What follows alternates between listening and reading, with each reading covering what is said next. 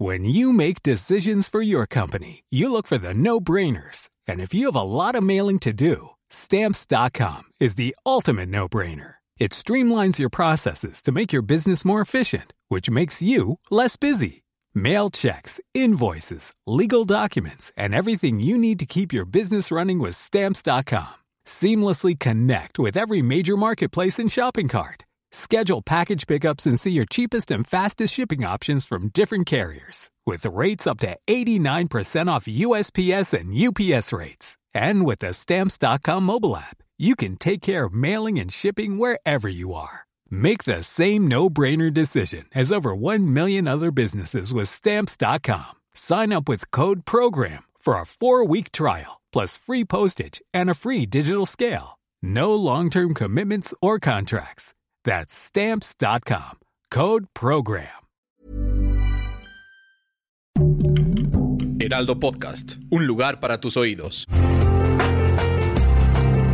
Una imagen vale más que mil palabras y a veces con tan solo escuchar viajamos al mundo infinito de la reflexión. Esta es la imagen del día con Adela Micha.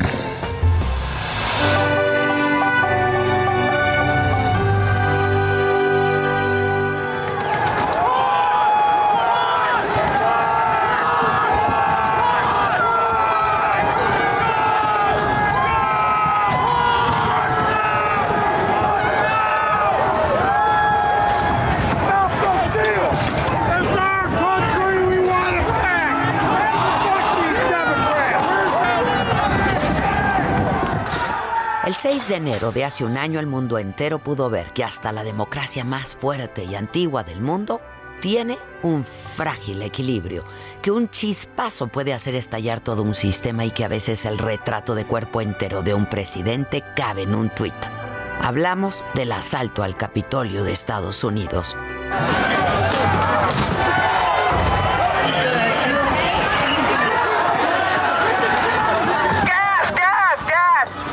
Trump había perdido la presidencia, no alcanzaba los 270 votos electorales para permanecer en la Casa Blanca cuatro años más. Pero él insistía en que se trataba de un fraude electoral. Hablaba abiertamente en Twitter de fraude en el país donde la democracia existe hace más de 200 años. Para muchos fue una locura, pero en una sociedad polarizada y para sus seguidores más radicalizados era una obviedad. Bajo esa premisa se llevó a cabo el meeting Save America en el Parque de la Elipse, muy cerca del Capitolio. Y fue el propio Trump quien alentó a sus seguidores para detener las elecciones y dijo que acompañaría a la turba hasta llegar al Senado y acusó que Biden sería un presidente ilegítimo. Vamos a bajar y yo estaré con ustedes hasta el Capitolio y vamos a animar a nuestros valientes senadores y congresistas. Y probablemente no vamos a animar tanto a algunos de ellos porque nunca recuperaremos nuestro país con debilidad. Tenemos que mostrar fuerza, tenemos que ser fuertes. Tenemos que hacer que nuestra gente luche y si no luchan, tenemos que someterlos a elecciones primarias brutales.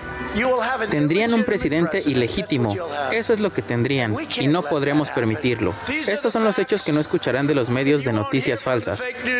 Todo es parte del esfuerzo de supresión. No quieren hablar de eso. Cuando atrapas a alguien en un fraude, estás autorizado a cambiar las reglas del juego. Así que espero que Mike tenga el coraje para hacer lo que tiene que hacer y espero que no escuche a los republicanos solo de nombre y a la gente estúpida que está escuchando. Pero dije que algo anda mal aquí. Realmente anda tan mal que no puede haber sucedido y luchamos.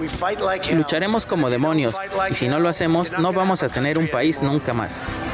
Así que bajemos por la avenida Pensilvania. Quiero dar las gracias a todos.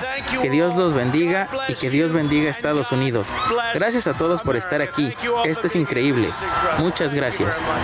Entonces, un grupo de sus simpatizantes que eran de ultraderecha y supremacistas blancos, como los Cannon y los Proud Boys, protestaron hasta el Capitolio, lucían pancartas con el nombre de Trump instigaban en que hubo fraude y ondeaban la bandera confederada, el más grande símbolo de racismo del siglo XIX. Mientras dentro del Capitolio se realizaba la sesión de certificación del conteo de votos electorales, un proceso que formalizaría el triunfo del demócrata Joe Biden, pero que se vio interrumpida por la turba furiosa que reclamaba el poder para Trump. Y lanzaban consignas racistas y fascistas, saqueaban documentos y provocaron un tiroteo que dejó cuatro muertos y 14 heridos. Los ojos del mundo veían todo por televisión e internet. Las cuentas de los congresistas eran testimonios en tiempo real del asalto a la democracia estadounidense.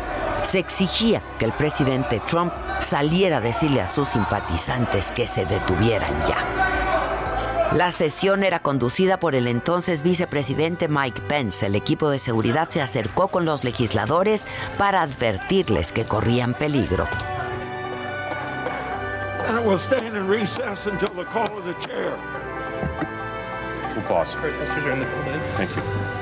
Al irrumpir en el Capitolio se registró la primera víctima, una mujer.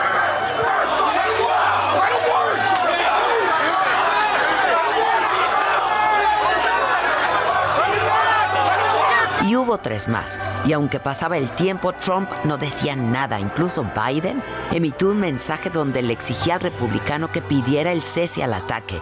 Pero en lugar de un pronunciamiento fuerte y contundente, se transmitió un video donde Trump agradecía el apoyo de sus simpatizantes y les decía que fueran a casa en paz. Habían muerto ya cuatro personas. El Capitolio estaba tomado en Washington, D.C. Se temía que la violencia escalara, pero eso, eso no importó.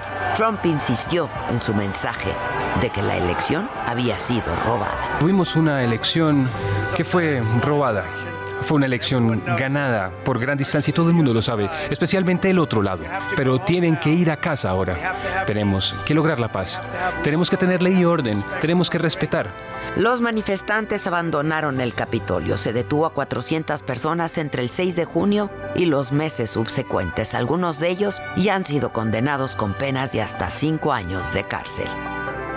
A la par se instaló un comité en el Congreso para investigar el asalto al Capitolio y una de sus acciones más recientes es que recomendó fincar cargos contra Mac Meadows, el último jefe de gabinete de Trump. El exfuncionario había recibido mensajes de sus pares, de asesores, del propio hijo de Trump, para decirle que como alguien con acceso directo a los oídos del presidente, hablara con él para impedir el asalto al Capitolio y para decirle a sus simpatizantes que se fueran para frenar la violencia. Pero eso, eso nunca ocurrió.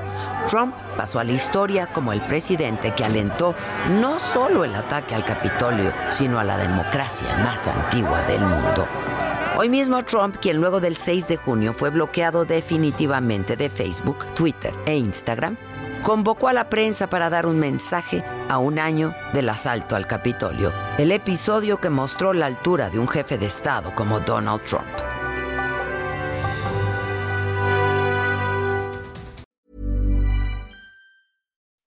When you make decisions for your company, you look for the no-brainers. If you have a lot of mailing to do, stamps.com is the ultimate no-brainer. Use the Stamps.com mobile app to mail everything you need to keep your business running with up to 89% off USPS and UPS. Make the same no brainer decision as over 1 million other businesses with Stamps.com. Use code PROGRAM for a special offer. That's Stamps.com code PROGRAM.